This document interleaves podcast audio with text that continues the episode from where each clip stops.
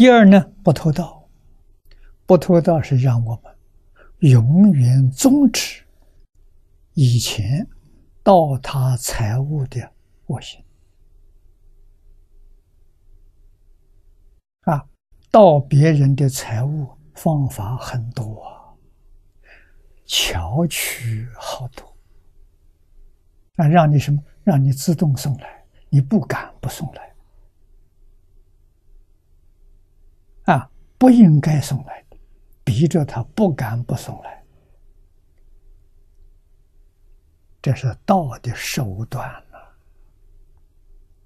啊，有道心，有道士，有手段。啊，损人利己。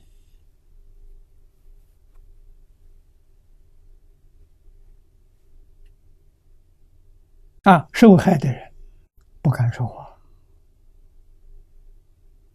你有权利，你有威势，得罪不起。啊，我们社会上讲黑白两道，欺压良民。啊，那么你得来的财物，你能够享受它，是你命中有的。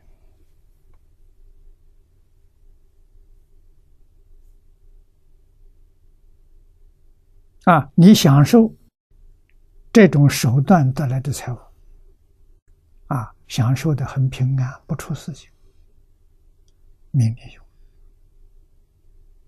啊，命里有的，你打折扣了。比如说，你命里有一百亿个财富，大财主啊，命中有啊，你用不正当的手段得来。大概只得个十分之二三，啊！你发财能发多少？能发二三十个亿，你就觉得不得了了。实际上，你命里是一百个亿，你的损失太大了啊！你不知道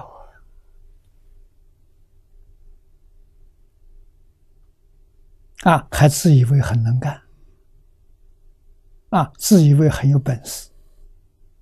啊！叫人家不敢不供养，不敢不送来。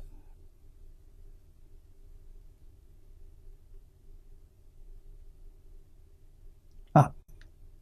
如果我们学佛的同学还有一点点占别人便宜的念头，这个念头是道心